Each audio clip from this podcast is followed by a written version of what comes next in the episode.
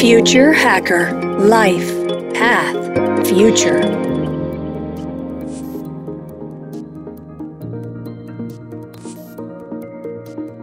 Olá pessoal, bem-vindo ao Future Hacker.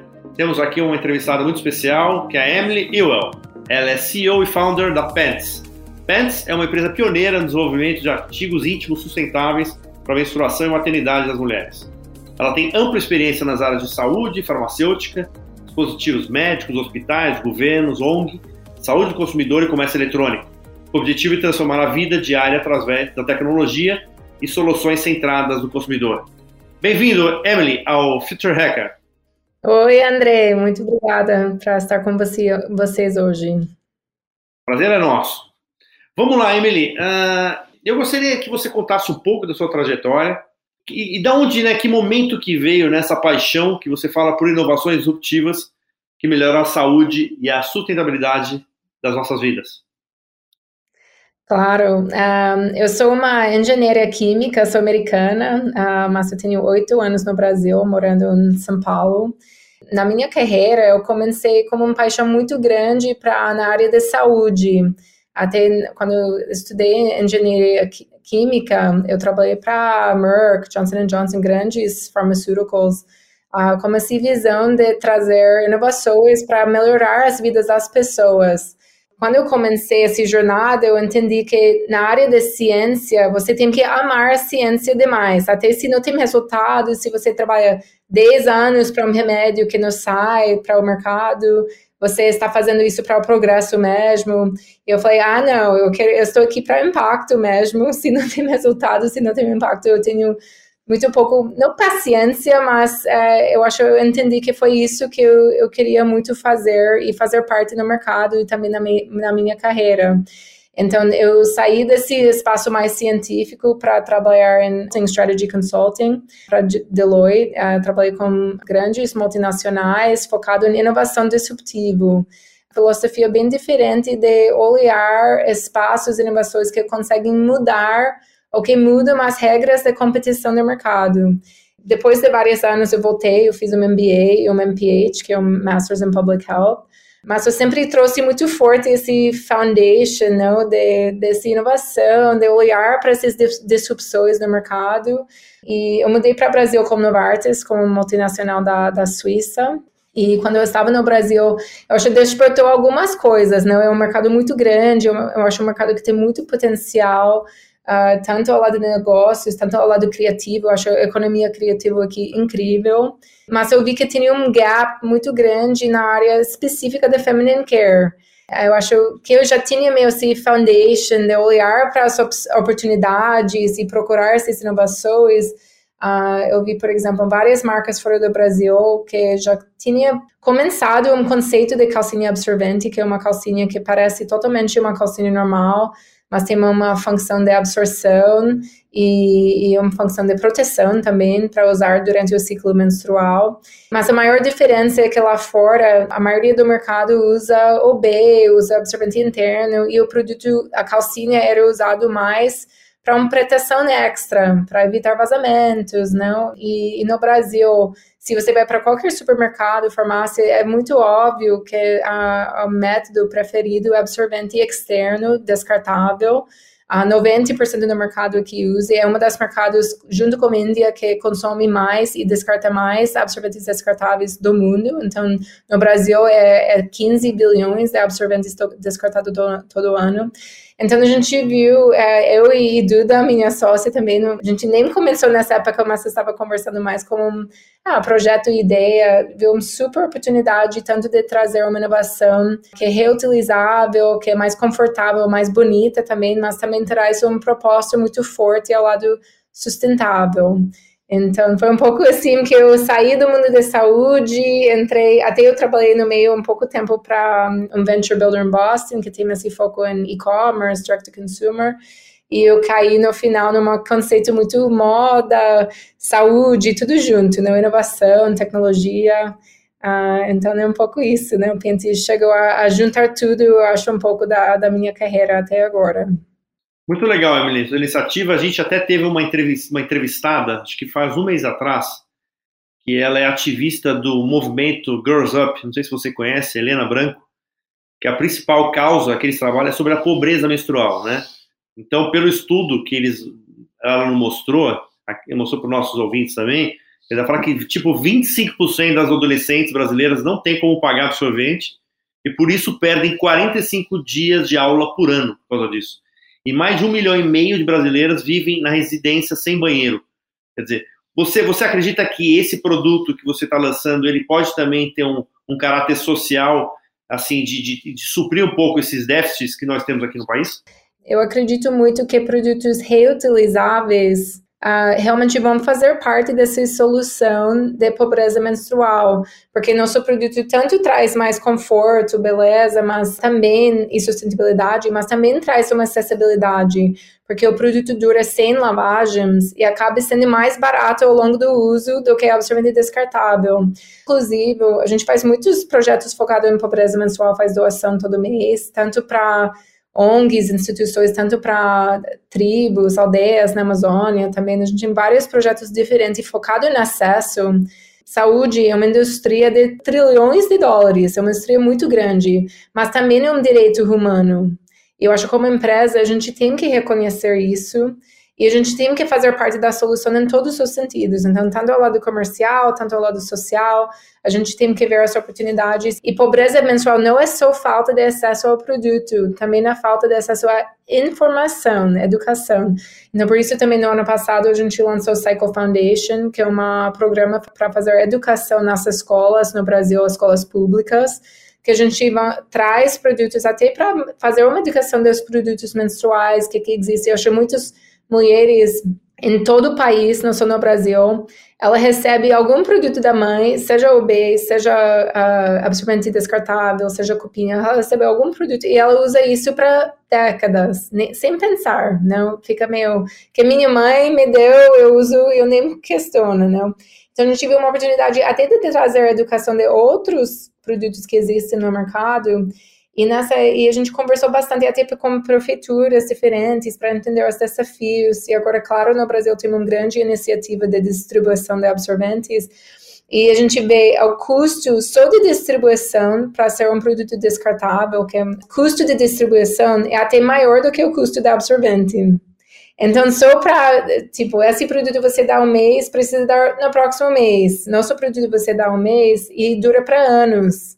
Então, quando você fala de acessibilidade e você fala de pobreza menstrual, é uma coisa que produtos reutilizáveis tem que ser um foco muito grande para fazer parte dessa solução, sem dúvida.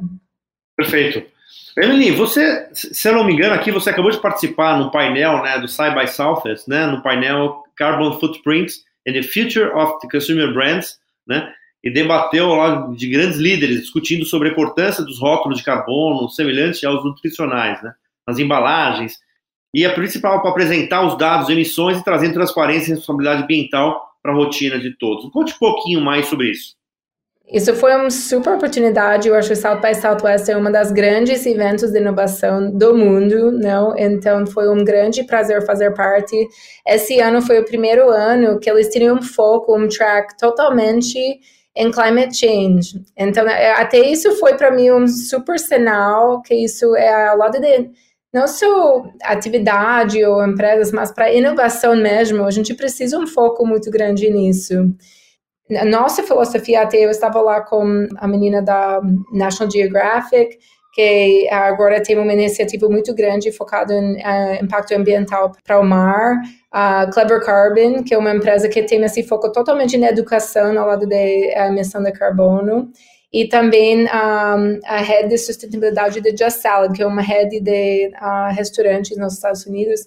E a gente acredita muito que que a etiqueta de nutrição fez para a indústria da comida, a etiqueta de carbono vai mudar totalmente a indústria do consumo, porque hoje em dia a gente só consegue ver o valor de que, que a gente compra. Ah, tem uma camisa que é 20 reais, outra camisa que é 100 reais.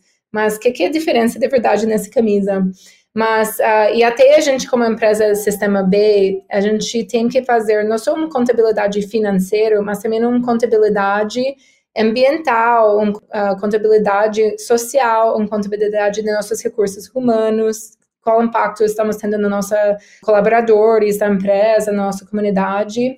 E isso é muito importante, porque esse valor, se, se você não contabiliza o impacto ambiental nos seus produtos, provavelmente seu produto um, ah, não está considerando esse impacto ao lado do custo real para a sociedade, para o ambiente, para até o país ou, ou, comunidade. Então, eu acho uma filosofia muito diferente, não? E, e, tem muitos desafios. A gente foi a primeira marca de lingerie no mundo de lançar etiquetas de carbonos e fazer esse, trazer esse nível de transparência para nossos consumidores. E depois a gente viu várias marcas até no Brasil pulando e fazendo até uh, entrando nesse movimento que a gente queria isso até a gente fez essa parceria com Way Carbon, que é uma empresa brasileira que tem essa expertise tanto em contabilização de carbono, tanto em compensação de carbono. Então, todos os nossos produtos viram a carbono neutro também no, nesse processo, mas eu acho um tema muito importante. Eu acho que cada vez mais empresas vão ter que trazer essa transparência ao lado ambiental para os consumidores. Eu acho isso essencial, vai acontecer e daqui uma década a gente vai ver essa camisa de uh, ah, 20 reais e 100 reais, mas vai, vai ver junto o impacto. Ah, isso está consumindo um quilo de carbono e isso está consumindo 10 quilos de carbono, né? Então, até como consumidor, você está contabilizando e entendendo o impacto da sua compra. Eu acho um dos maiores desafios que a gente vai ver em breve como que vai evoluir essa iniciativa, porque tem várias marcas globais. Eu acho até a área alimentar Nude, que é uma empresa também brasileira de leite vegetal, eles também têm uma etiqueta de carbono no produto, é que hoje em dia não é possível comparar uh, as etiquetas de uma marca para outra, porque cada marca está usando uma metodologia diferente, pegando os dados de fontes diferentes. Então, para a gente, por exemplo, a gente fez toda a, a conta da, do produto, mas também do uso e descarte, então no life cycle, esse ciclo de vida completo. Mas muitas marcas não fazem isso, muitas marcas só fazem a parte do produto e não contabiliza ao end of life, não? Né? Esse, esse outro parte. Então, em breve, a gente vai ver uh, como uma evolução, espero, alguma padronização ou standardization né, dessa área. E eu acho que não vai vir como foi feito com a etiqueta de nutrição, que veio mais do lado do governo, lado público. Eu acho que vai vir mais do setor privado, como o B Corp, como esse sistema B, que é basicamente o movimento do setor privado para criar standardization para sustentabilidade, mas para criar padrões de que, que é bom nessa área, tá? Perfeito. Eu acho que é importantíssimo, né, essa padronização, porque é exatamente o que você falou, né? Cada um usa uma fonte e aí o consumidor fica perdido, né? O que, que é ruim, o que é bom, não tem as referências. E é exatamente a minha pergunta em seguida era exatamente sobre isso. Quer dizer, essa alfabetização da pegada de carbono, né? Onde ela começa e onde ela termina, né?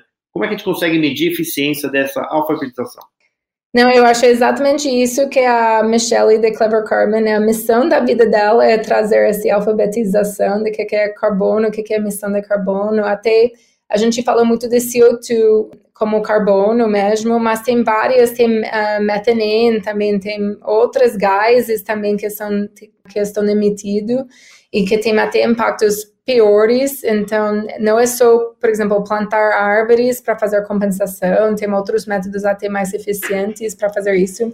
Mas ela traz até referências para. Uh, ela tem um quiz também no site que você pode entrar, pode fazer um quiz para até contabilizar sua emissão pessoal, que é super interessante. Demora umas três minutos, é muito rápido.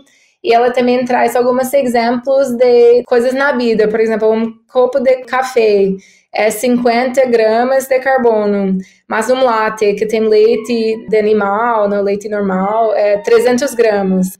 Então ela traz até essas educações. Ah, frango tem omissão em, em médio de, não sei, um quilo e a, a carne tem oito, sabe? Então é muito mais. Então, até para você conseguir fazer essa comparação, ela mostra em comparação de países, os Estados Unidos é um dos países que por pessoa tem uma das maiores emissões do mundo, eu acho acima de 18 tons por ano por pessoa, e se você comparar isso com alguém em Vietnã, muito menos, é três, não? Uh, então você vê que até o lifestyle, não? Se você está indo no carro todo dia para trabalho, se você viaja muito por um, avião, essas coisas que acabam afetando mais uh, se conta. Uh, mas também todas essas coisas no dia a dia, não? E um, a Just Salad, que também estava no painel, ela, todo o cardápio delas, até o aplicativo de pedir a salada delas, junto com o preço, mostra carbono. Então, você pode, ah, vou colocar alface e mostra a emissão de carbono, vou colocar um, nozes, uh, vai mostrando. Então, é, é um pouco isso. Legal, Emily. Vamos falar agora um pouco das empresas do futuro. Né? Quer dizer, o mercado corporativo tem sido protagonista, coadjuvante ou espectador das grandes mudanças que estamos deparando hoje em dia. Né? A sociedade acredita no real propósito das empresas hoje em dia?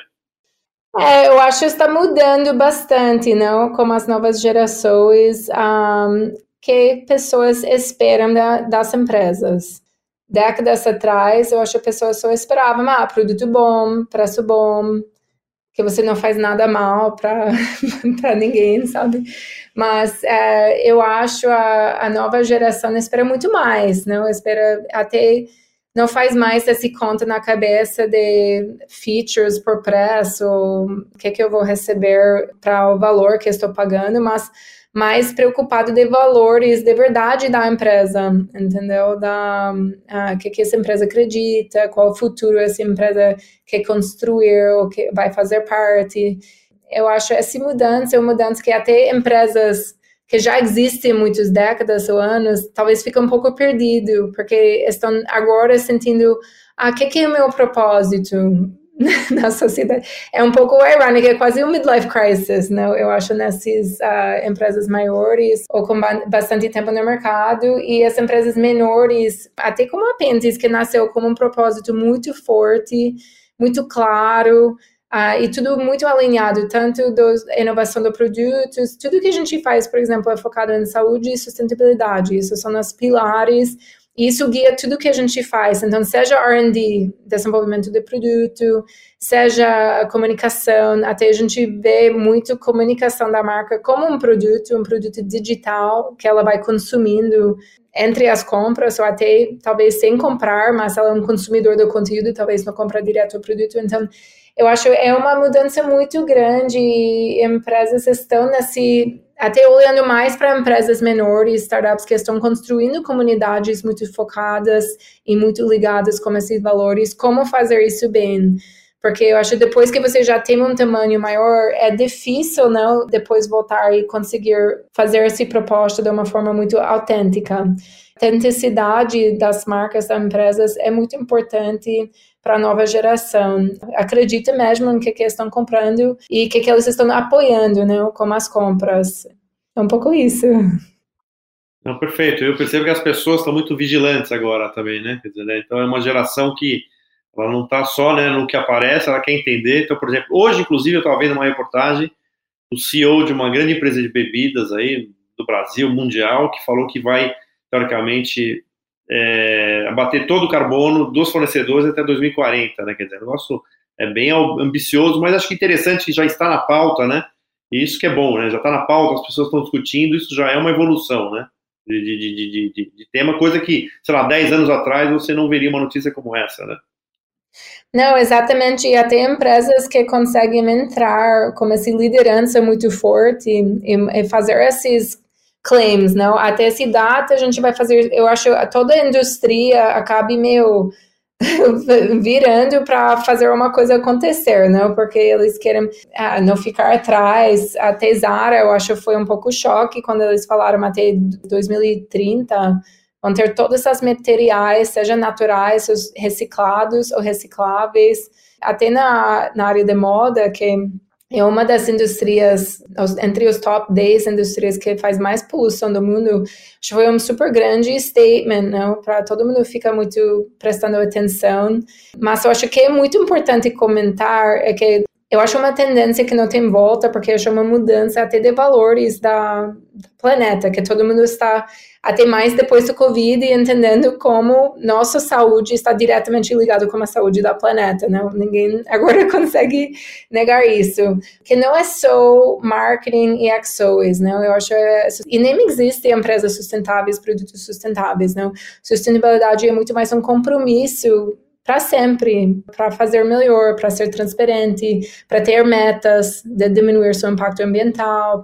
Então, isso até é um pouco tabu, porque você vê muitas pessoas falar: ah, nosso produto é sustentável. Ah, não existe, nosso produto é mais sustentável, mas não existe um produto 100% sustentável, não? Qualquer produto de consumo emite carbono, precisa de recursos. Então, até como empresário, mas também como empresa, tem, tem que ter muito cuidado como você comunicar esses XOs ou um, até a proposta, não, para ser muito claro, não, o que, que você está trazendo. Perfeito, assim, além da alfabetização que a gente fala dos consumidores para saber o que, que são os créditos de carbono, também eu acho que tem uma alfabetização corporativa de, de, o que é que são as metas de SG, o que, que é o que, que é o S, o que é o E, o que, que é o G, né? Onde que, quais os passos que você pode dar, quais são as pequenas conquistas, né? Então, eu acho que é um momento importante aí de nivelar conhecimento, né? Não, super. Eu acho que a gente vê tudo dentro desses dois lenses também de pessoas e planeta, não? Eu acho que o produto fica envolvido nisso. Então, Uh, é muito importante que seja a ação social ou seja ambiental que está integrado em toda parte da empresa, não só na parte da comunicação e na no last run, não? Ah, cada compra vem uma coisa. Isso é uma coisa muito fácil. Qualquer empresa consegue fazer isso, não? Mas é muito mais difícil. Você volta atrás no seu supply chain e você monta um supply chain mais sustentável, até com matéria-prima mais sustentável, até com toda a logística mais local. Toda a nossa produção, por exemplo, é feita no Brasil e a gente tem super controlado esse fluxo de produção. Até para nossa etiqueta de carbono, a gente tinha que falar qual tipo de carros ou caminhões estamos usando para levar coisas de cada lugar. Então, né, foi um processo muito rígido, mas é importante. Uh, e tanto ao lado social, a gente tem um projeto com uma ONG da ONU uh, para contratar refugiados também no processo da produção. O Dengo também, que é uma empresa de chocolates no Brasil, também faz isso. Uh, a gente fez Endeavor com eles, é um super case também, eu acho, de uma marca com propósito. Coisas assim, não, de que você não fala, a gente nem, isso nem entra na nossa comunicação como marca, não, mas é, a gente traz isso até para mostrar para nossa equipe operacional, como isso é importante para a gente como empresa, como diversidade e inclusão é importante, como capacitação é importante para a gente. Tem que ver em todas as camadas da empresa para trazer esse propósito. Perfeito, parabéns aí pela iniciativa, muito legal.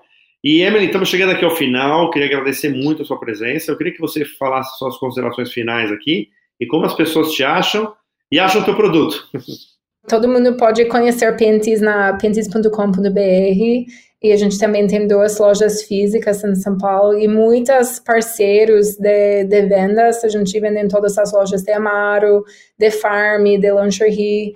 Malvi também a gente lançou recentemente uma parceria muito, muito bacana. Então, a gente tem uma visão muito colaborativa como marca para trazer uh, nossa tecnologia e nosso impacto para cada vez mais mulheres pouco isso, como que, que pode achar a gente a gente é uma empresa que vê muito pelo futuro, para fazer parte do futuro. A gente até brinca muito que somos mulheres do futuro uh, na comunicação da marca, até então, esse Future Hacker, gostei bastante desse alinhamento.